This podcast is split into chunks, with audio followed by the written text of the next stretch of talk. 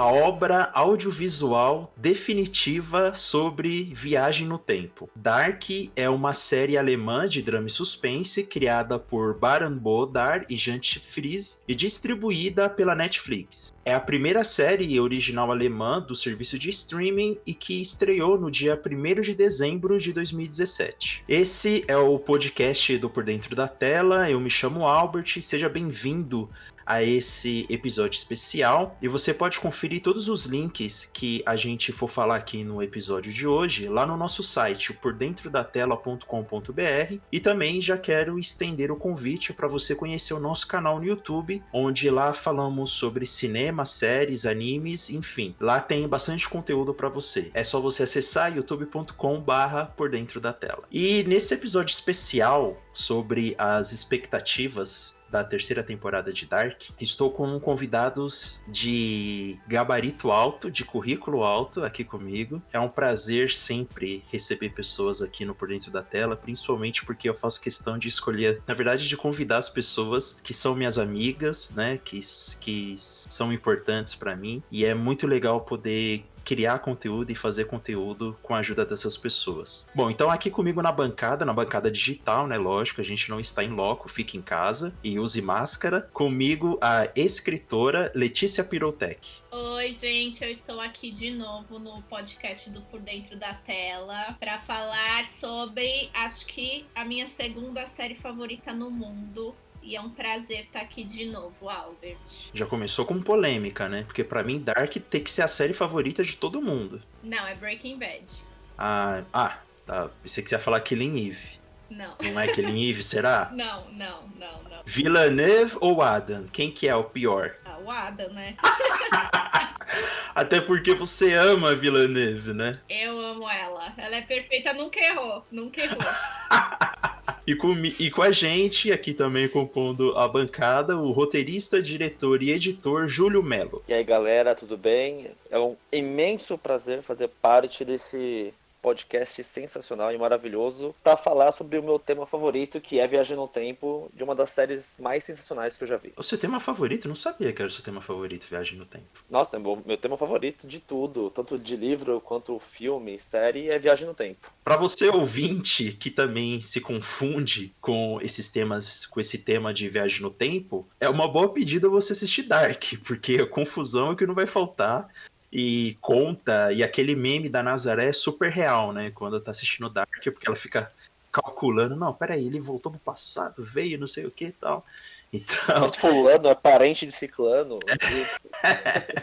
É, então, e é muito legal essas correntes que tem Dark. E além de tudo isso, né, Dark é uma série é, muito bem feita tecnicamente, né? Tipo, a direção, a fotografia. Ah, eu adoro quando vão falar bem de uma série e falam, nossa, a fotografia é incrível, né?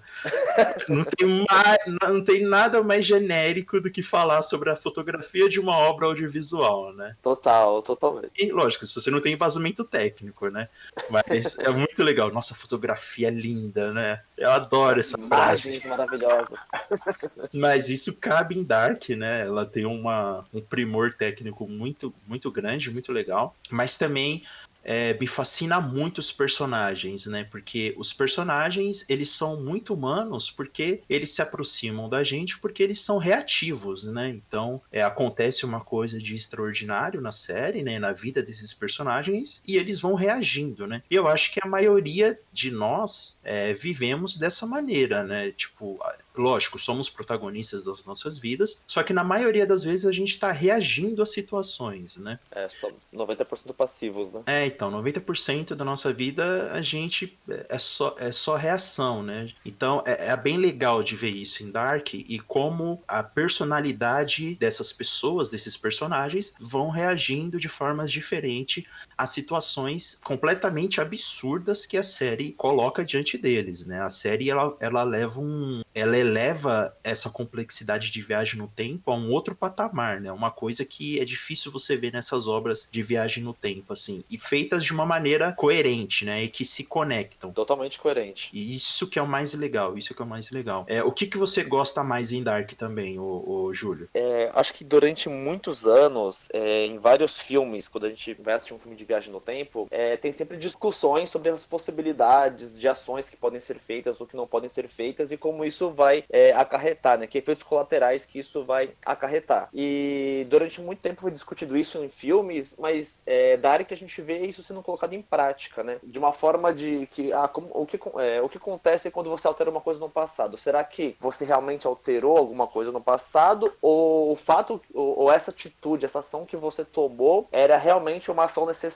para que a linha do tempo seguisse como ela deve seguir? E da área que ela segue essa premissa, né? Tudo tudo foi feito, na verdade, tudo é, o, o, futuro influencia no passado, da mesma forma que o passado influencia no presente e constrói o futuro, né? Tudo está tá interligado. Então, suas ações elas meio que já, for, já, já, estão escritas, né? Você só é uma pessoa que está lá para poder seguir, né? Seguir, é, no caso, fazer acontecer. Também Dark se diferencia nesse sentido, né? É, do comum da viagem no tempo, assim, pode, pode se dizer, porque ela foge um pouco do consenso, assim, de quando a gente fala de viagem no tempo e desses paradoxos que acontecem, né? Ah, o que, que acontece se você matar o seu avô, né? O que acontece se você se matar no passado, tal, não sei o quê. Dark, ele, ele não tá tão interessado nisso, apesar de ser um forte motivo, é, principalmente da jornada do Jonas, né, na, na série, né, mas ele meio que foge é, dessas questões da viagem no tempo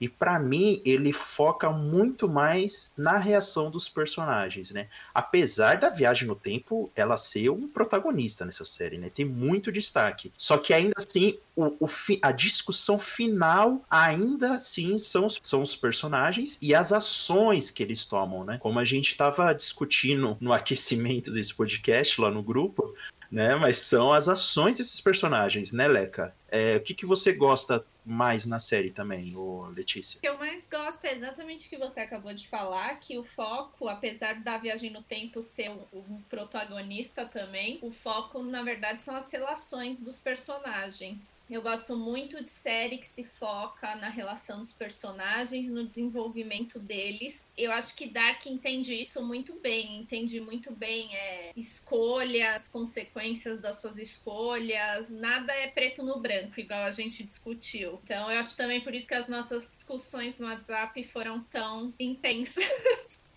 Acaloradas.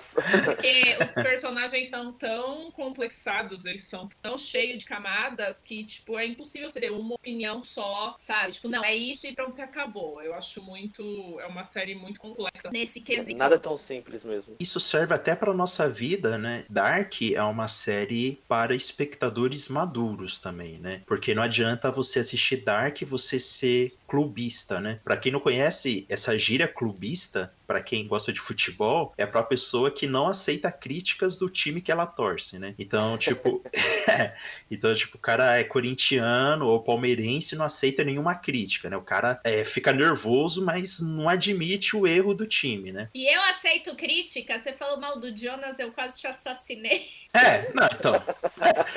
É, se a carapuça serviu. É. Não, mas o, o, interessante de Dark, não, mas até para mim mesmo, né? Até é, na, nas discussões que a gente teve, até para mim mesmo, né? É, o que a gente tem que ver nos personagens são as atitudes, né? E não eles como pessoa, né? Lógico que tem, é, tem pessoas em Dark, tem personalidades em Dark que você é, logo vê que não é flor que se cheire, né?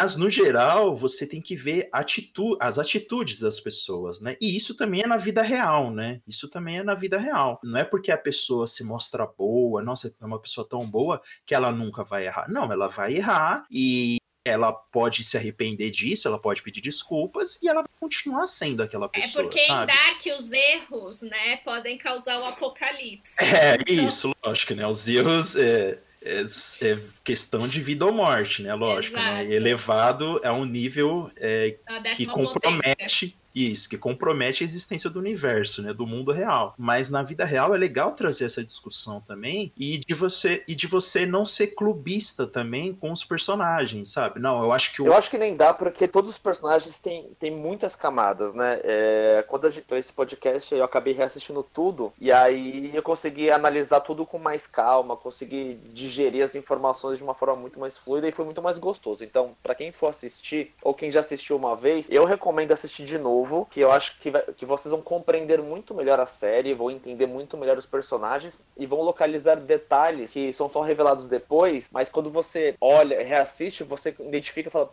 ah, entendi o porquê que ele falou daquele jeito com aquele personagem. Ah, eu entendi porque ele olhou, ele olhou pro chão naquela cena. Então, isso é muito, nossa, eu consegui aproveitar muito mais na segunda vez que eu assisti do que na primeira. Não dá para ver, tipo, não é uma série que dá para ver olhando o celular, conversando não dá. Cada fala, cada fala ela é escrita e ela tem um propósito. É, como eu já falei antes, nada é gratuito nessa série. Cada frase é muito importante, né? Eu fui reparando isso. Então, é uma coisa que eu, que eu, eu queria até jogar aqui na banca, né? Como a gente tá falando de personagens, né? E sobre essa história de ser clubista, nenhum personagem ele é totalmente bom ou totalmente mal nessa série. Calma. Antes, antes, antes de, da gente entrar nos detalhes, só deixa eu avisar aqui para as pessoas que a partir daqui vai ter spoiler, né? Então, se você não assistiu Dark, depois de toda essa nossa propaganda que não está sendo patrocinado, recomendo você ir para o Netflix e assistir Dark e se deliciar com essa série. Lembrando que a terceira e última temporada vai estrear dia 27 agora desse mês, dia 27 de junho de 2020, né? Já que a gente está falando de viagem no tempo, esse, pod, esse podcast pode ser ouvido em qualquer, em qualquer situação do tempo da história da humanidade, né?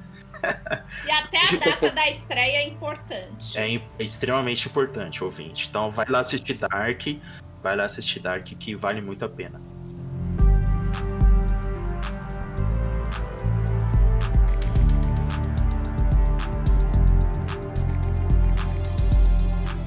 Então, como você estava comentando, o, Ulrich e a Catarina, quando adultos, né, em 2019, é, eles vêm, teoricamente, uma. Tirando o Ulrich que está traindo a esposa, né, mas eles, teoricamente, vêm de uma, é, uma aparência, assim, de, de uns protagonistas que a gente acaba, assim, empatizando com eles. O, o filho desapareceu, então a gente acaba realmente tendo uma certa empatia com ele. O, o Ulrich até, ele encerra, né, é, esse relacionamento que ele tinha com a amante dele a partir do momento que o filho dele desaparece. Então você vê, ah, ok, ele fez merda, mas ele tá tentando corrigir, né? Mas no passado, é, é, tem, a gente vê que na verdade eles eram pessoas terríveis também. Eu não lembrava da cena em que eles haviam prendido a. É a Regina? Sim. É. Eles prenderam a Regina no meio da floresta, assim, por horas. É, mega bullying. Exatamente, eles eram terríveis também, sabe? A Catarina, nossa, era pior bullying da escola. Eles não são é, nenhum personagem. Todos, se você pegar todos os personagens, todos eles têm seus pecados, né? Todos eles têm a sua, é, sei lá, tem a sua mancha de sangue na história em algum momento dessa cronologia. Acho que só a Regina, acho que a Regina é uma das únicas que nunca fez nada. Tipo, de ruim, assim. Mais ingênua, né? Em relação, em relação aos outros personagens, ela é a mais ingênua, né? Sim, ela fica muito na dela. Ela fica muito na dela, assim, é. Eu tenho dó até dela, assim, porque. Eu também tenho muita dó. É, dela. porque o marido é interesseiro, né? Não.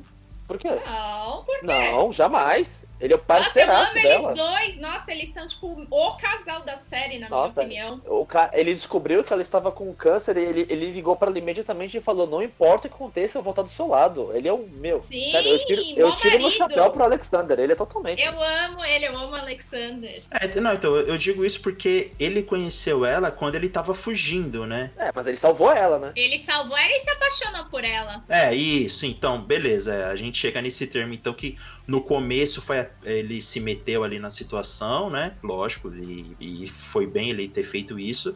Mas aí eu acho que logo em seguida ele se apaixona por ela, né? Talvez não, não estaria nos planos, né? Se apaixonar, né? Mas ele, não sei, para, para mim ficou é, essa primeira impressão para mim ficou que ele agiu primeiro por interesse e depois ele se apaixonou.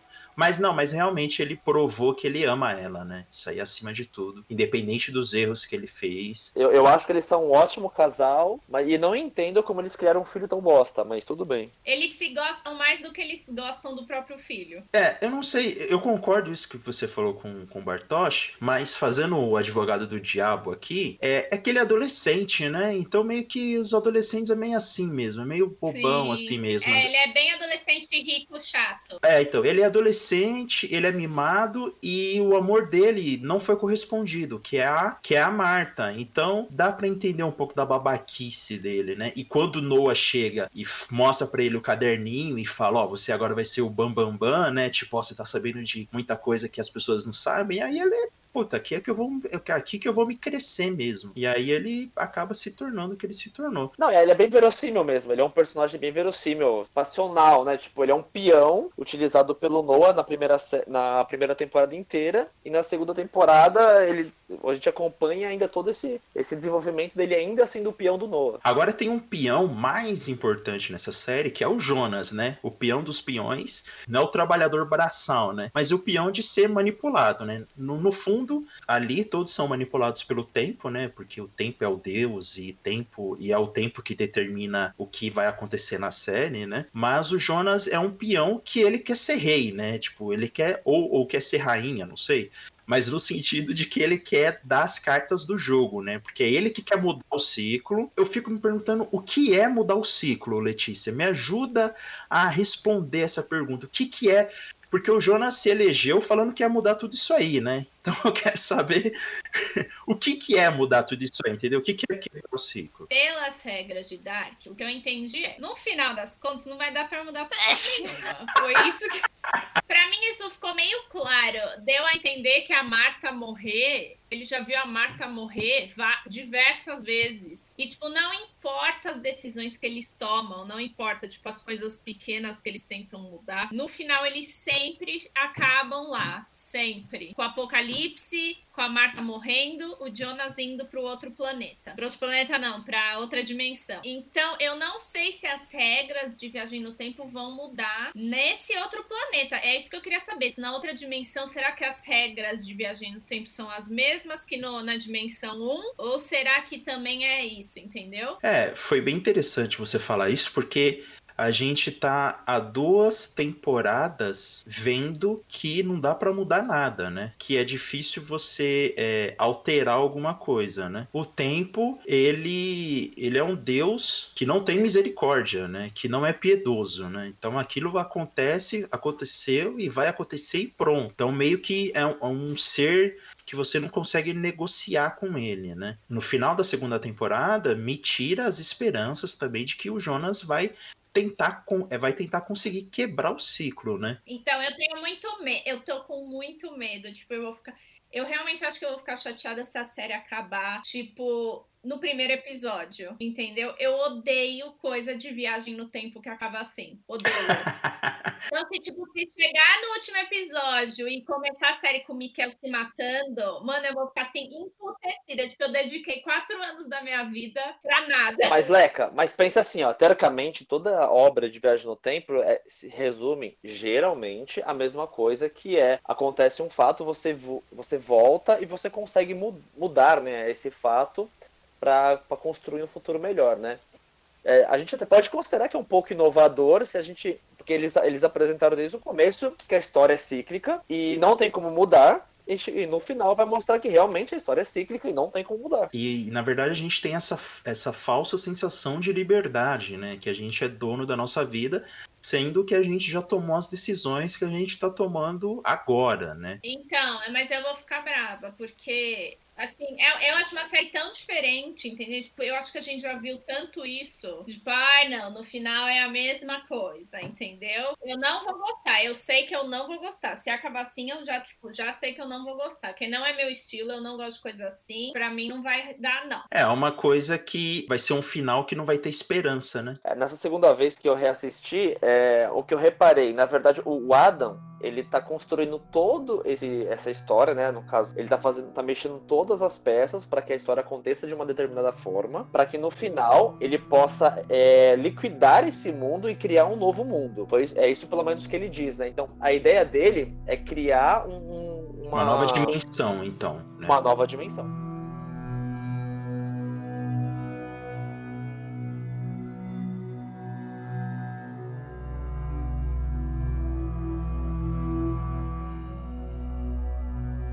É, o que eu não entendi ainda, é, até que vocês podem talvez até me ajudar, o que acontece? Dark ele é um jogo de xadrez entre a Cláudia e o, e o Adam. A Cláudia são as peças brancas. Não, porque é, no, o apelido dela não é o Diabo Branco, então acho que é elas verdade. são as. Justo, exatamente. Mas ela já morreu, né? A versão velha, sim. Depende de que ano que você tá, né? Se você tiver exatamente. em 53, ela morreu. Se você tiver em 2017, não. É, ela morreu em 53, né? Ela morreu em 53, né? Tanto que o Egon vê o corpo dela. Vê o corpo dela e não entende, né? Então, e aí a gente vê esse jogo. Então, assim, a gente sabe, pelo menos eu consegui compreender um pouco melhor qual que é a ideia do Adam, que é acabar com esse mundo e criar um mundo novo. É, a Cláudia, ela vem vendendo essa ideia de mudar, né? Falou assim, ah, vamos mudar tudo, vamos mudar tudo. Só que ela tá há duas temporadas com isso e a história tá continuando seguindo. Não muda nada. Então parece que, ao mesmo tempo que eu espero que realmente as coisas se corrijam e que seja quebrado esse ciclo e isso seja corrigido, eu, eu tô ficando até um pouco cético acreditando que a Cláudia arquitetou esse mega plano milaborante de manipular todo mundo, inclusive o Adam, para fazer o que ela queria que fosse feito. Eu acho que não, porque, porque o que a Cláudia mais quer mudar é a morte do pai dela. Então, a gente chega nas motivações do personagem, né? É, Júlio, eu discordo de você, porque para mim eu acho que a Cláudia, ela tá pensando assim, meu, é melhor o nosso mundo triste e quebrado do jeito que tá, do que não existir ninguém, né? Então, tipo assim, em vez do Adam destruir tudo, é melhor deixar do jeito que tá, né? Então você acha que ela quer ela quer segurar e, e, e, aquele mundo de 2000 e, sei lá, 52, eu não sei, 2000 e... Ela quer manter aquele mundo, de, teoricamente, entre aspas, destruído, mas existindo ainda. Mas existindo, é. Melhor existindo zoado do que não existir, entendeu? Pode ser que ela tenha esse pensamento, né? Então, eu acho que não, porque ela fala que se isso der certo, ela vai salvar todo mundo. Fala assim, ah, ninguém vai morrer se isso der certo. Ela tá mentindo. Ela não fala no aspecto de, tipo... Ninguém vai morrer morrer no apocalipse. Ninguém vai morrer pelas mãos do Adam, né? Pode ser isso, né? Porque, gente, ela já teve mil chances. Por exemplo, o Jonas. Ela podia ter virado pro Jonas e falar: a gente muda as coisas se você abrir a porta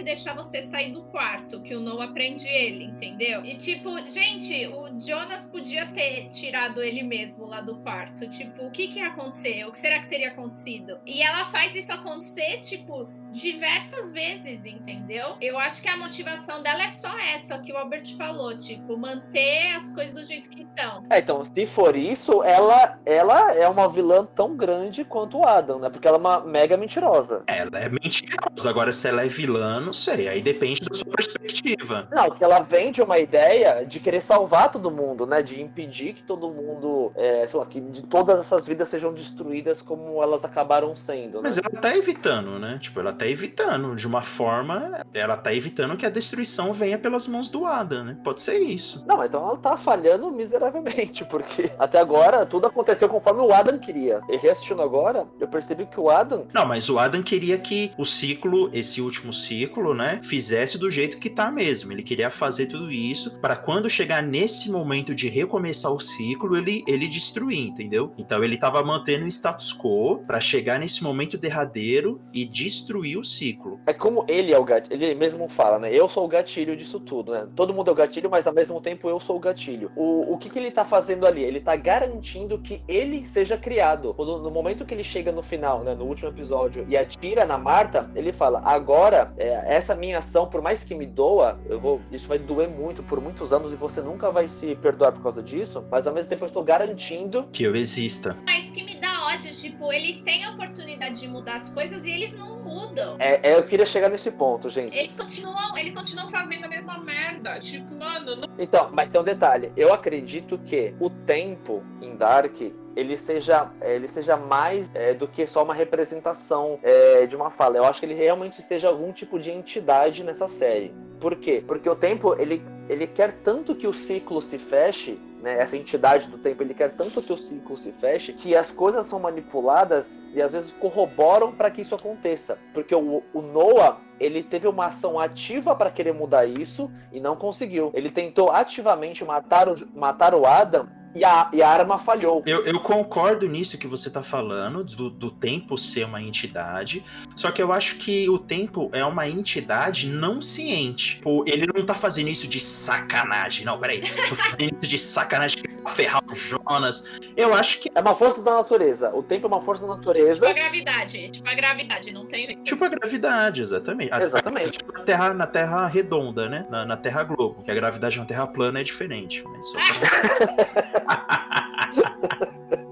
Exatamente, é por isso que eu tô falando. Eu não acho que tem como. Por isso que eu acho que eu tô, eu tô tensa com a última temporada. Porque eu não acho que tem como mudar as coisas, entendeu? É o que o Júlio falou, tipo, ele tenta atirar no, no Adam e, tipo, a arma assim. E até o Adam fala pra ele, tipo, não tem como, tipo, não tem como você mudar, entendeu? Porque algumas coisas já aconteceram e elas precisam acontecer. Então você não vai conseguir fazer o que você quer. O Adam, ele é um vilão muito maneiro, né? Que foi apresentado pra gente, estilo o Imperador no episódio 5, né? A gente pensa que o Noah é o vilão, mas tem um cara muito mais foda por trás dele, né? Isso é muito legal de ver. Só que a motivação do Adam, pelo que se mostrou até agora, é a morte da Marta. Ele vê a Marta morrendo e aí ele e acaba com a vida dele. A Cláudia também, ela sem querer, ela acaba é, matando o pai e aquilo mexe muito com a cabeça dela, né? No fundo, no fundo, a motivação de tentar mudar o tempo é sobre as pessoas que a gente ama, né? Não é nada assim tão fora do humano, né? E isso que é legal em Dark, porque ela traz essas, essas motivações pra perto da gente, né? Putz, eu quero, eu só quero casar com a Marta. E o que eles não percebem é que, tipo, o que ferra com tudo, o que tá ferrando com tudo, é eles ficarem viajando no tempo. Tipo, se eles nunca tivessem viajado no tempo, nada disso teria acontecido, entendeu? E eles continuam viajando e fazendo merda em outros tempos, entendeu? Tipo, não, se eu fizer isso em 53, em 86 isso vai ter mudado, em 2019 e tal coisa. Mas, tipo, se eles simplesmente não fizessem nada e deixassem a vida seguir do jeito que ela tem que seguir, a Marta não teria morrido, o Mikel não teria. O Jonas não teria levado o Mikel pro passado, entendeu? Tipo, no final a culpa é toda deles, porque eles ficam fazendo a merda. Mas, Oleca, se você pudesse voltar no passado, você não voltaria? Você sabendo de core salteado toda a saga de Harry Potter, você não ia voltar lá pros anos 70, eu vou escrever um Harry Potter Não, aqui, sabe pra muito onde da eu hora. voltaria? Sabe pra onde eu voltaria? Pros anos 90 pra ver as Spice Girls. Então, então, então, sabe? Tipo, se eu tivesse a oportunidade hoje de viajar no tempo, eu ia no tempo, tranquilamente. Isso aí eu falo sossegado. Mas você ia ficar fazendo tipo, ai não, eu vou levar o Luca pro passado e vou largar o Luca lá, entendeu? Em Dark é muito complicado porque é, é assim, tem muitas coisas que acontecem no futuro que influenciam no passado. Por exemplo, o paradoxo do livro do, do escritor. É, Entendeu? Esse livro ele nunca foi escrito porque, na verdade, ele, livro só foi repassado do futuro pro passado e ele simplesmente copiou. Quem escreveu? Quem escreveu? É, o paradoxo do Bootstrap lá, né? A máquina também. A carta de suicídio, a, a máquina do tempo. Então, é, tem muitas coisas que necessitam do que o futuro influencie no passado, né? É realmente como se fosse um moinho, né? As coisas vão girando e uma influencia na outra para que elas possam a, a, ocorrer. E a base de tudo, se você parar pra pensar, a base de tudo é o nascimento do Jonas. Nenhuma outra situação tem a. Não, tem sim a Charlotte. Esquece. É, então, isso que eu ia falar, Esquece. né? É, a A Charlotte. Charlotte. Eu acho que a Charlotte é um. abre aspas, né? É um erro temporal muito mais bizarro do que o Jonas, né? Ah, com certeza. Ela é a prática do quem vem primeiro, o ovo ou a galinha, né? Isso Sim, seria. Exato. E realmente não tem como você corrigir isso. Não tem como você. você as duas morrem para que isso seja corrigido. Não tem. As duas não podem existir. Mas é, é- é estranho, é estranho pensar assim também, agora trazendo pra vida real, que a gente nunca vai viajar no tempo, né? Tipo, pelo menos Ou pro sim, você passado, não né? sabe, você não sabe. não, não, sinceramente, eu acho que é impossível. Pro passado. Pelo menos viajar pro passado eu acho que é impossível, sabe? Tipo, Albert, de acordo com a teoria da relatividade, é possível. Não, lógico que não. Pelo contrário, você consegue viajar pro futuro. Não, você tá, na verdade, congelando o seu, o seu tempo, né? Há Sim, é isso. É é Futurama. Exatamente, exatamente. Ou interestelar, no caso, né? Ah, é isso, ou, interesse- ou passageiros, né? Mas, então, mas é muito estranho isso, é, é, esse tema de viagem no tempo, porque fascina muito a gente, né? Qualquer obra, qualquer filme. Então eu acho que é por causa disso, porque a gente fala, ai não, eu não ia voltar e fazer merda. Mas tem coisas que a gente fez no passado que se a gente pudesse, a gente mudaria. Ah, com certeza, com certeza. E aí, o que, que a gente ia fazer? Ferrar com tudo, ia matar todo mundo sem querer. A cada ação que você muda é uma nova realidade que você vai criar.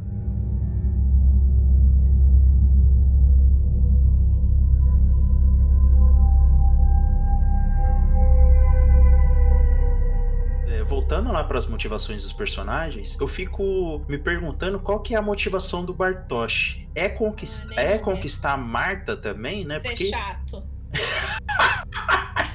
Essa é motivação dele, parar de ser chato. É, na verdade, eu acho que o Bartos, né? Vou, vou tentar defender ele, vai. É, o Bartos, eu acho que ele, ele quer tentar fazer a diferença, sabe? Ele quer ser um fator de, de mudança, né? Ele acredita que se o Noah acreditou nele, ele contou todas aquelas, passou todas aquelas informações, ele pensa, ok, eu sou relevante e eu posso fazer a diferença. Então, eu acredito que ele quer fazer uma, uma coisa boa, né? Mas ele não percebe que ele está sendo usado. Igual todo mundo. errando tentando acertar, né? Exato, igual todo mundo que tá viajando no tempo. Menos a Hannah, que a Hannah só é ruim mesmo. É, Ó, eu, eu assistindo, acredita que agora eu assistindo, eu percebi que nas cenas, exclusivamente nas cenas dela com o Jonas, é, eu acho que nesse momento ela é verdadeira, sabe? Exclusivamente nas cenas dela com o Jonas. É, eu sinto que ela, ela ama ele, ela ama o Jonas. Mas até um ponto, até um certo ponto também. Tem um limite. É, mas isso é até bíblico, né? Tipo, na Bíblia tá escrito que qual mãe que oferece o escorpião pro filho, né? Então, tipo, se ela fosse mal com Jonas, aí sim ela ia ser execrável, extremamente execrável. Eu adoro a cena que ela encontra ele mais velho. É muito legal mesmo. E ele fala, e ele fala que é ele, né? Foi, acho que a única cena que, tipo, ela demonstrou um tipo de emoção verdadeira, assim, sabe? Ela realmente tava feliz de ver ele. E aí eu percebi que ela, ela estava meio que se curando, entre aspas, da maldade dela. Ela volta a ser quem ela era é, no momento em que o Jonas é, se desaponta com ela e ele meio que briga com ela, né? Ele fala assim: Eu não acredito que você fez isso. Você, em alguma vez, você já amou meu pai? E aí ele abandona ela e, e vai embora, assim. Então, aí ela fala: Ok, agora nem meu, nem meu filho me apoia, me dá, me dá suporte. É, abandona emocionalmente, né? Porque ele fala, você nunca precisou de ninguém, né? Você sempre foi sozinha, tal, não sei o que. É bem palavras bem pesadas, né? E eu tenho ódio da Hannah também por causa disso com o Mikkel, sabe? Tipo, a vida do Mikkel foi uma bosta, a vida inteira dele foi uma merda, e aí a mulher dele também não ama ele. Ela só ficou com o Mikkel pra não ficar sozinha, só. Que ela era obcecada pelo Uric desde pequena. Uma dúvida que me surgiu, e eu acho que na maioria dos, dos espectadores também, é como Noah conseguiu aquela carta da Marta. Se é uma carta falsa, Então, ela, pra mim, é um mistério que vai ser, é, que vai ser nessa terceira temporada. Porque aquela carta impulsiona o, o Jonas Andarilho a levar as crianças lá pra algum lugar no tempo, né? Ele leva o Bartosz, a Francisca, o. E, a, e o, Bar- é, o Bartosz, O o Magnus Magnus. e a Francesca. Isso, então, pra algum lugar no tempo, né? Então, aquela carta motiva ele a fazer aquilo, né? Eu, eu tendo a acreditar que é uma carta falsa, né? Que o Noah sabendo, o Noah e o Adam sabendo, né, da, da paixão que ele tem pela Marta. Ou a Cláudia, né? Ah, mas o Noah não ia se aliar a Cláudia, né? Ah, não sei. É, então, porque ele mata ela, né? Ele mata ela, não sei.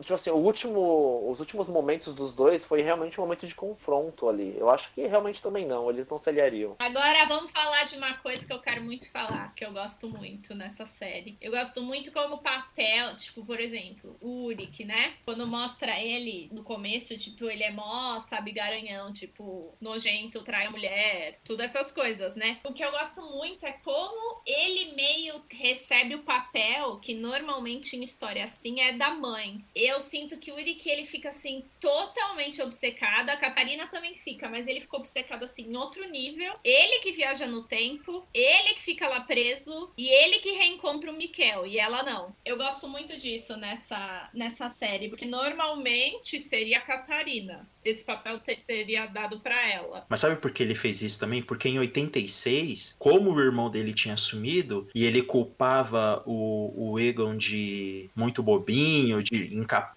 de investigar, então eu acho que ele também teve esse impulso de qualquer pista ele correr atrás e. Sim, tipo, dessa vez vou, dessa vez eu vou fazer diferente. É, então, mas eu, eu, ia comentar isso. É, eu achei que, que o Yuri que ele foi um pouco hipócrita, né? Porque ele realmente ele, ele entrou na polícia para fazer essa diferença, para falar, para fazer o que o Egon não fez em 86. E aí, quando começou uma onda de sumiços em 2019, ele tava, tipo, ele tava fazendo, ah, sei lá, vou trabalhar de boa. Mas quando o filho dele desapareceu, que ele levou o pessoal. Ele falou, não, agora eu, eu vou trabalhar de verdade. Porque até então, ele tava, ele tava assim, não, relaxa que a gente vai encontrar seu filho. E vida que segue. Mas ele não tava comprometido. Aquilo não foi para ele um gatilho para ele falar, nossa, agora eu vou fazer a diferença. Não, ele tava, ele estava como o Egon, sabe? Tentando fazer, mas dentro das, das possibilidades possibilidades. Fazendo o melhor dele nas condições dele. Quando é seu filho, a história muda, né? Que tanto que ele mata, tenta matar uma criança pra. Mudar a história, né? É, ele chega ao extremo, né? Exato. Eu tenho muita pena dele. Nossa, com certeza. E ele passa a vida inteira depois no, no hospício. Exato. Nossa, eu acho.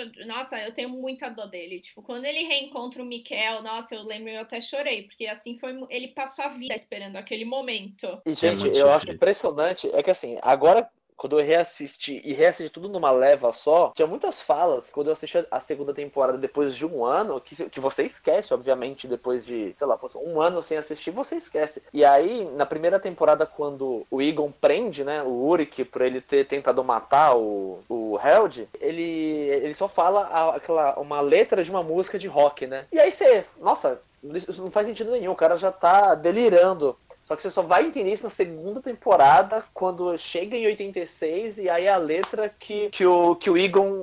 Que, que o Egon escuta o jovem Yurik ouvindo, sabe? Tem, por isso que eu falo, nessa série nada é gratuito. Nossa, Você é muito boa essa cena, é muito boa essa cena. E isso mostra também como essa série foi escrita como uma unidade, né? Desde o começo ela teve começo, meio e fim, e é isso, né? E ponto final, sabe? Isso é muito legal. É, não é uma série que teria dado para eles escreverem, tipo, sem saber. Isso, 10 temporadas, né? 19 temporadas, pelo amor de Deus. É impensável. Eu, eu, queria levantar duas coisas. Eu queria levantar duas coisas antes da gente começar essa, essa reta final. É, uma das coisas é, a gente comentou que o fato da. Né, vamos voltar para o último episódio, segunda temporada. O fato da, da Marta aquela Marta alternativa ter aparecido, é, vocês comentaram que o, o Adam, né, ele atira naquela Marta, mata ela, para que aquela outra Marta leve o Jonas para essa outra é, dimensão. Peraí, calma, calma, calma. Vamos, vamos fazer assim: a Marta do cabelo comprido e a Marta de franja, pelo amor de Deus. Ah, eu ia falar Marta alternativa e a Marta, sei lá, original. É que ser. você fala Marta alternativa, a pessoa vai imaginar ela de piercing, tatuagem, sabe? Entendi. tá, vamos chamar Marta da Terra 1 e Marta da Terra 2. Então vamos lá. A Marta da Terra 1 é morta é, nas mãos do Adam. E aí está lá o Jonas, né, chorando, é, vendo ela morrer. E nisso aparece a Marta da Terra 2 ali e, e, leva ele, né? Ela pega um outro dispositivo, né? Uma outra máquina do tempo. A ou... Pokébola. Exatamente. E aí leva ele embora dali. Mas eu acredito que aquilo é, não era, não estava nos planos do, do Adam. Eu acho que aquilo é, já é uma, uma espécie de uma quebra de ciclo. Eu acho que aquela Marta ela surgiu para também tentar mudar o ciclo. Na, quando eu assisti, eu senti que na verdade talvez aquilo não estivesse nos planos do Adam. É, eu acho que a única, talvez a única coisa que possa mudar as coisas da Terra 1 seja as pessoas da Terra 2 interferindo aleatoriamente. Talvez. É, uma, é um bom pensamento. Porque em nenhum momento o Adam fala de outra dimensão. Foi a única vez que a gente descobriu. Foi a única vez que a gente descobriu. Então, tipo, se aquele, se o Adam realmente é o Jonas, e ele é aquele Jonas, e aquele Jonas viveu na Terra 2 também, tipo, por que, que ele nunca teria mencionado, sabe? Exatamente, exatamente. Então, mas isso só dá certo se o Jonas ali naquele momento tivesse uma escolha, né? Se ele pudesse escolher, não, não, você pode viajar nessa máquina do tempo, que não tinha uma máquina do tempo lá, ou você pode vir comigo, eu sou a Marta da Terra 2. Ele não tinha escolha. Então, o único jeito dele escapar do, do, apocalipse foi daquela maneira, entendeu? É verdade. Então, eu acho que aquilo não é uma quebra de ciclo. Ainda é o status quo. Ainda era o que era para acontecer. Tipo, porque ela leva ele no segundo seguinte a casa explode. É, faz sentido, faz sentido. Então, não sei. O Jonas, ele, então, ele podia ter passado muito mais informações e acabou escondendo, né? Porque nessa segunda temporada ele veio. Como que o Adam viajou no tempo em tão pouco tempo? Porque o Adam tá lá, a Marta morre. No segundo seguinte, explode. Então, é que a máquina, a máquina do Adam, ela, ela permite você escolher o ponto que você quer ir, né? Não, não é isso que eu tô falando. Ela tá falando na volta, né? Exato. Como que ele viajou tão rápido no tempo de volta, sendo que a cidade inteira explodiu. E a máquina dele, e a máquina dele é tipo aquela máquina do James West lá, daquele filme do Will Smith. Não, é, aí eu falo para vocês, porque quando o ele mata a Marta, é, eu lembro dele pegando a bolsa do Jonas, é, ele pega a bolsa do Jonas e fala: "Você pode ficar aqui e tentar salvar ela, ou você pode me impedir. E aí ele vai embora. Eu acho que é o que o Júlio falou. Porque o Jonas mais velho ia saber disso também. Ele chegou lá falando assim: Ó, eu vou mudar. É, na, prim na, primeira temporada, entre aspas, é, eu, eu, eu vim querendo fazer as coisas por conta e não deu certo. Então agora eu não vou guardar mais segredo. Eu vou contar coisas, eu vou contar para as pessoas o que elas precisam saber. Então ele teria contado. Exato. E a gente não sabe se o Adam, que era o Jonas, entendeu? Quando o Adam fala aquilo pra ele, a gente não sabe se o Jonas foi atrás dele. Tipo, na, no Adam, tipo, a vida que o Adam viveu. A gente não sabe se o Adam que é o Jonas, foi atrás dele, entendeu? Então, tipo, tá, ele meio se despediu da Marta rapidinho lá e foi correndo foi atrás, atrás, dele. dele. Tipo, eles viajaram no tempo. Se a gente não sabe se a maquininha da Marta também ela pode escolher exatamente onde ela tá, entendeu? Então, se ela talvez seja isso. E, tipo, o Jonas mais velho sabe do Adam, né? Não sei, tô confusa. Já me perdi. É assim, né? Sim, não. Às vezes ela podia estar ali já há muito tempo só esperando a deixa para ela entrar na casa, né? A reação Às dela ela é que não... ela já passou por aquilo. Tipo, ela se olha morta e a reação dela não é tipo, ai meu Deus. É tipo, tá bom, tá bom, Jonas, vamos lá, entendeu? Mas ela já conhece aquele Jonas da Terra 1. Acho que a gente pode entrar aqui e pensar em tudo que tá em aberto ainda e que vai ser provavelmente explicado nessa terceira temporada, né? Como, por exemplo, eles têm que explicar quem é essa Marta, é, de que mundo ela veio, né? Provavelmente. E obviamente eles vão explicar isso nessa terceira temporada. É o que eu falei. Se, tipo, é por isso que eu acho, eu não sei se as regras mudam. Porque se ela já passou por aquilo, a Marta 2, então isso tá acontecendo também, tipo, é um ciclo também no na, na terra dela. É, tem muitas possibilidades. A partir do momento que eles apresentam uma outra uma outra realidade, é, um mar de possibilidades abre pra gente. Eu acho que não vai ser nada do que a gente pensa. Acho que não vai ser Tomara. Nada. Tomara, não, esse... não, a gente não ia falar da terceira temporada, o podcast não era para isso. Ah, expectativas, né? É isso que a gente tá fazendo. A Catarina entrou no buraco de minhoca da caverna. Eu quero saber o que, que vai acontecer, o que, que pode surgir a partir disso. Eu fiquei muito curioso. Ai, quando ela vê o Miquel na foto de 86. Nossa, na escola, né? Que cena.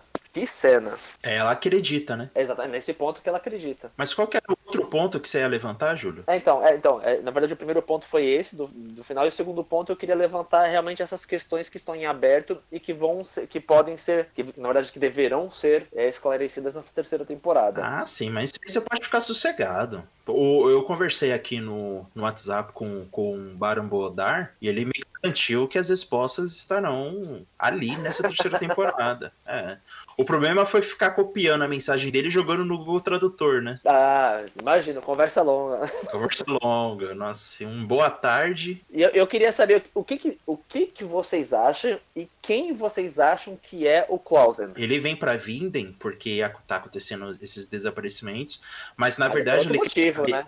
É, ele, na verdade, ele quer saber o que aconteceu com o irmão dele e ele acha que o Alexander tem a ver com isso, tem a ver com o desaparecimento do irmão dele. O irmão dele se chama Alexander Cooler. E aí ele fala: Você não é o meu irmão? É, ele recebeu uma carta anônima falando: é, se você quiser saber onde está seu irmão, vai pra Widen. Eu acho que o Alexander sabe de viagem no tempo. É, porque ele, a- a- na primeira temporada, a aparição dele é muito misteriosa, né? Ele aparece baleado, né? Ele aparece baleado e ele tem uma outra identidade. Sim, e eu acho que ele é filho da Marta e do Jonas. É, na- naquela teoria do sobrenome, né? Eu acho que é isso. Uhum. É, pra quem não sabe, né, a Leca, ela, ela falou pra gente que a junção do, do sobrenome dele, né, é Boris Newald, né? Que, você, é, que seria a mistura de Nielsen com Cowald. É realmente uma teoria bem interessante. Eu também fiquei pensando nisso durante um bom tempo e ela faz bastante sentido pra mim. E eu acho que ele é filho do Jonas da Terra 1 com a Marta da Terra 2. Ai, meu Deus do céu, aí mistura muita coisa. Porque eu acho que o Jonas, eu acho que o Jonas, não, bom, não sei, né? Porque a gente acha que a Marta é o Jonas da Terra 3. Ave Maria, Deus me livre. A gente, vírgula. Não, é- é- eu, eu discordei dessa, Você eu acha? Não, teoria. Falou que você acha que ela é o Jonas também, que ela Não, não. Eu falei que ela exerce o E a gente papel. acha que ele não tem. A gente acha que o Jonas não existe naquela realidade. Então, e aí ela exerce o papel que seria do Jonas, mas não que Então, ela o seja. Jonas. Ok, se a gente considera que o Jonas é um papel, né, que ele esteja seguindo, ok. Nesse caso, ok. Ou eu acho que é o Jonas morreu naquela realidade. É, então, na verdade, acho que ele nunca chegou a nascer É porque, porque- o Mikkel, o Mikkel não voltou, entendeu? Nessa realidade, acho que o Mikkel não voltou. É, mas se o Miguel a- não volta, é assim que o Jonas nasce. Então, nessa realidade, ele não voltou. Na Terra nessa 2, realidade né? dessa Marta, é, ele não voltou. Da Marta 3, Não, não tem Marta 3, só tem Marta 2, pelo amor de Deus. Por enquanto tem Marta 2, é. Marta Terra 1 e Marta Terra 2. não, pra mim a Marta da Terra 3 é a que usa a jaqueta do Jonas. Ah, você já tá indo. Nossa, já tá indo no quarto nível de sonho.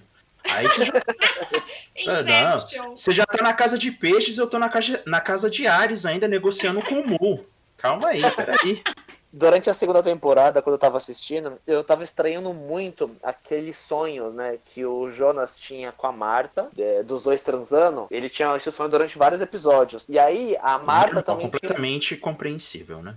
É, e aí depois a Marta também tinha esse sonho. E eu, eu ficava pensando, assistindo, eu falei, ué, como os dois estão tendo o mesmo sonho? E aí você vai entender, é, você vai entender na verdade é porque na verdade não é um sonho, é uma lembrança, né, dos dois. Que ele fala que eles são um par perfeito. Nunca se esqueça disso. Ai, eu amo Marta e Jonas. Sempre vou defender. E tem um mistério aí que eu espero que seja resolvido nessa próxima temporada. Vai ser resolvido. Para de Não, não, não, colocar não, espera. dúvida. Eu, não, eu quero, vocês discordam de mim, mas eu acho que o Mikkel adulto todo sujo de lama que aparece Ai, no cansei, primeiro já episódio, Cansei, já cansei, eu vou sair, eu vou sair do. eu não acho que é uma ilusão, acho que ele realmente ele viu o Mikkel todo sujo de lama naquele, naquele momento. A gente já teve essa discussão no WhatsApp. Eu falei que é uma metáfora pro trauma do Jonas, que o, o Jonas nunca superou o pai se matar. Independente de viagem no tempo ou não, o Jonas nunca superou o jeito que o pai dele morreu. Então o que eu disse é que ele enxerga o Mikkel dessa forma, tipo um fantasma, mas tipo, é na cabeça dele. Isso é o que eu acho, e pra mim isso já se encerrou. Eu não acho que vai aparecer. A minha opinião é, a gente como roteiristas, escritores, a gente sabe que pra você desenvolver um conflito desse, que no caso esse tipo de trauma, você Pra tem que recorrer. você, pra você não, não, não se resolveu. Pra você não se resolveu. Eu acredito que para você desenvolver esse tipo de conflito, você precisa recorrer a, a esse tipo de conflito. Então, se você está tendo um tipo de ilusão é, ou vendo coisas é, na narrativa, você precisa repetir isso até o momento que você supere esse caso. Mas isso não se repetiu? Ele, não- ele não teve sonhos depois? Não, não, então. Não, Ele sonha, ele teve, sim, ele ele teve sonha. pesadelos, mas ele nunca teve ilusões quando acordado. Ilusões quando acordado, ele só teve nesse momento, nesse momento, no primeiro episódio, e no último episódio, a versão velha dele, a velha não, a versão 40 anos dele, quando ele vai destruir o buraco, ele também ele tá sentado e aí ele olha pro lado e ele vê o pai dele sentado do lado dele. Então, é os dois únicos momentos que, quando acordado, ele vê o Mikkel, todo sujo. Que é ilusão. Eu acho que é meio imaginação dele. Ele não tá tipo, ai meu Deus, meu pai tá aqui. É, eu acho que você tá vendo uma joia de 30 mil dólares e tá vendo, ah, não, mas olha isso aqui, tem um riscadinho aqui. Não, não, eu não tô vendo um problema. Eu tô falando que eu acho que isso é uma coisa que provavelmente eles podem esclarecer, entendeu? Né, nesse, nesse, por exemplo. É que já tá esclarecido, né? Se, ele, Sim, se eles não exato. esclarecerem, se eles não esclarecerem, já tá esclarecido. Exato, Ter exato. uma ilusão, um devaneio, entendeu? Se eles esclarecerem, beleza, vai ser uma camada a mais, uma coisa que a gente não sabe e vai descobrir. Mas se eles não esclarecerem, também é uma coisa fechada, entendeu? Eu não, eu não concordo, porque eu acho que se fosse realmente esse caso, então ele deveria ter mais ilusões dessa acor- quando acordado, sabe? Em momentos de tensão, talvez, ele podia ver, ele podia repetir esse tipo de visão. E isso nunca aconteceu, entendeu? Então, eu, eu não essa série em nenhum momento ela fez nada gratuito. E eu acho que isso seria muito gratuito. Mas não foi gratuito. Porque o, o, o choque, o choque da morte do Mikel, o choque da morte do Mikel é a primeira temporada só. Ele vê o pai dele morto, não ilusoriamente, em sonho, e no final, que era um momento bem específico, que é quando ele tá destruindo o buraco. Não, a primeira vez que ele vê é quando, a- é quando eles todos começam a fugir do barulho da caverna. E aí ele olha pro lado e vê o pai dele. E por isso que ele corre. Ele corre meio que abandona. Será que foi o pai dele que arrastou o Mikkel, então? Não, porque essa versão de que o Jonas, o próprio Jonas levou o Mikkel pro passado,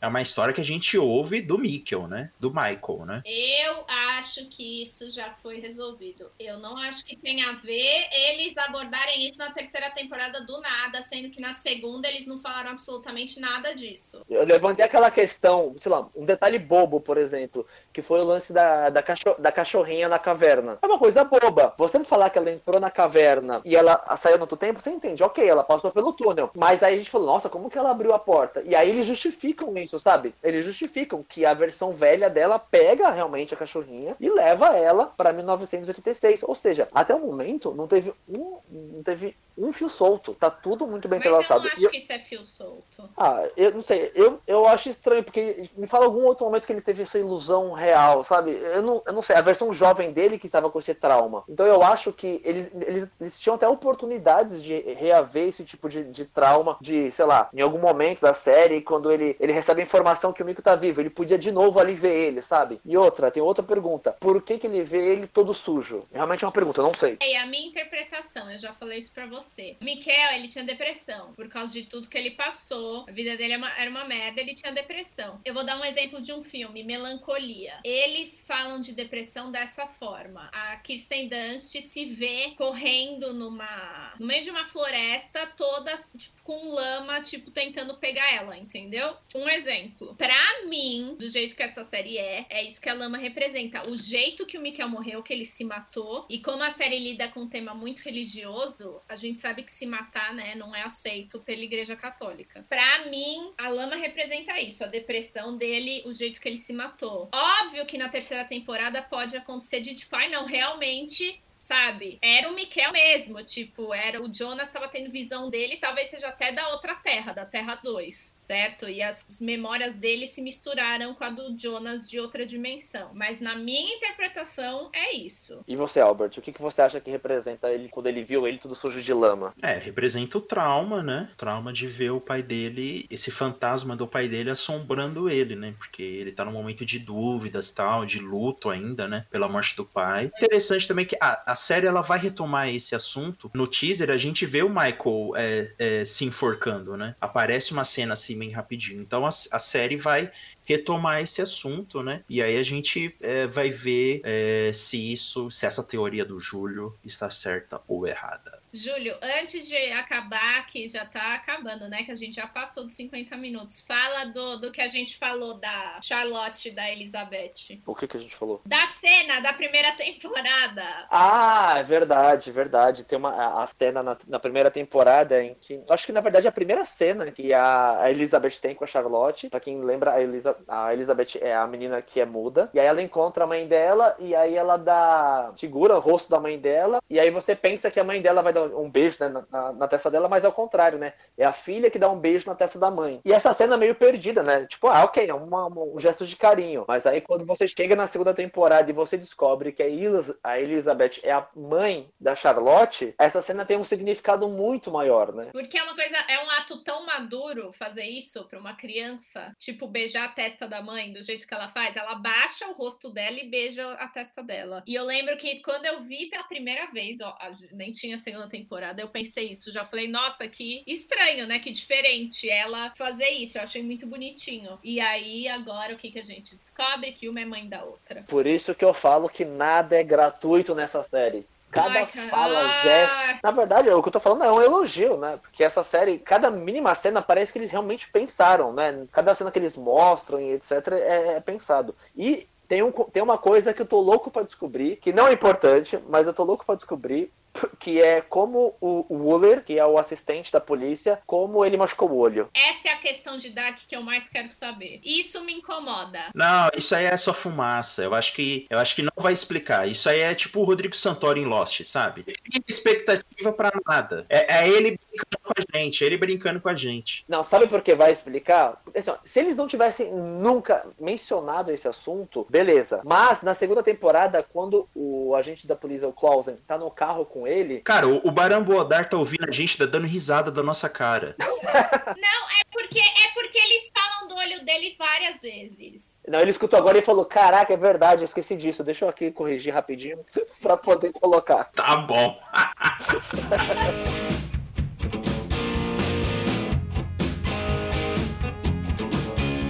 Bom, então, já caminhando para o final, né? O nosso tempo está acabando, literalmente. Olha aí, Dark, Viagem no Tempo, olha que interessante. Em poucas palavras, em poucas palavras. Leca, o que você quer ver no final da terceira temporada de Dark? Quero que o Jonas seja feliz. Quero que o Mikel seja feliz.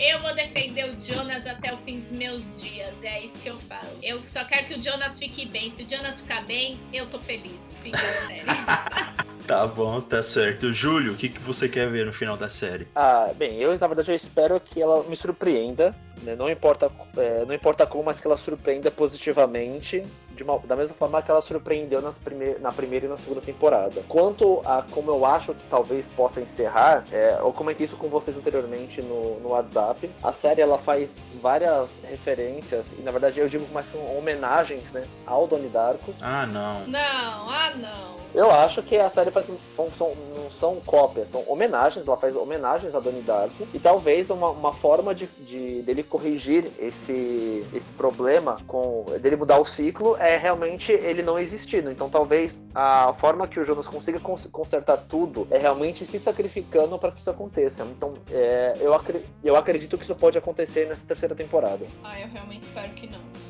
Realmente espero que não seja isso. É, porque, nossa, é diminuir muito Dark comparar nossa, com Donnie Darko. Acho. Porque Donnie Darko, é, primeiro que você assiste o filme e não explica nada de nada, sabe? Tipo, é um filme totalmente confuso, totalmente pretencioso também. Sim! E é um filme, eu acho que é um filme que faz mais mal pra classe dos cinéfilos do que bem, sabe? Eu concordo.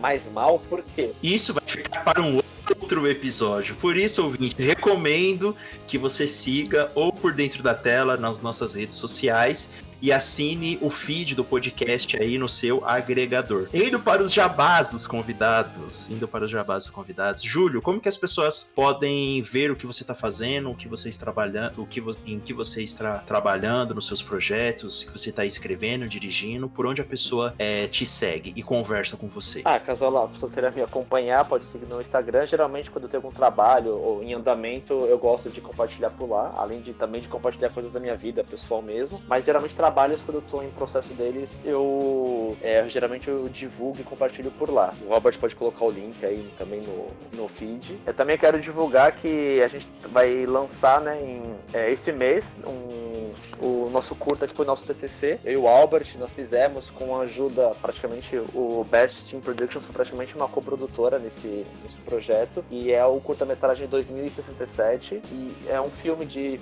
curta-metragem de ficção científica é, em um mundo pós-apocalíptico, abordando a, tema a temática cyberpunk. Então, em breve a gente vai divulgar o trailer do curta e ainda esse mês a gente pretende lançar no YouTube e nas redes sociais. Isso, o link vai estar lá no post do pordentrodatela.com.br. Letícia, quais são os seus projetos? Por onde as pessoas podem te seguir? O que você anda fazendo? Bom, as pessoas podem me seguir no meu Instagram também, que é Pirotex e eu tenho também um podcast com a minha irmã, que o Júlio, infelizmente, é o editor do podcast.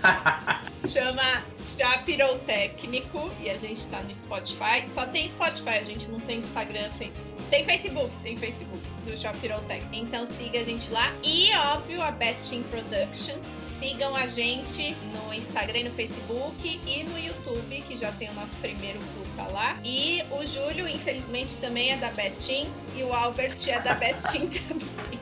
Ah, um detalhe importante, já que a gente está falando de Dark, Velocidade Pirotécnico, a gente acabou de lançar também um podcast com a temática de viagem no tempo, né? A gente fala sobre viagem no tempo, então. E falamos de Dark. Exatamente. Quem gosta do tema ah, pode ir lá. No episódio, me senti tão amado. é.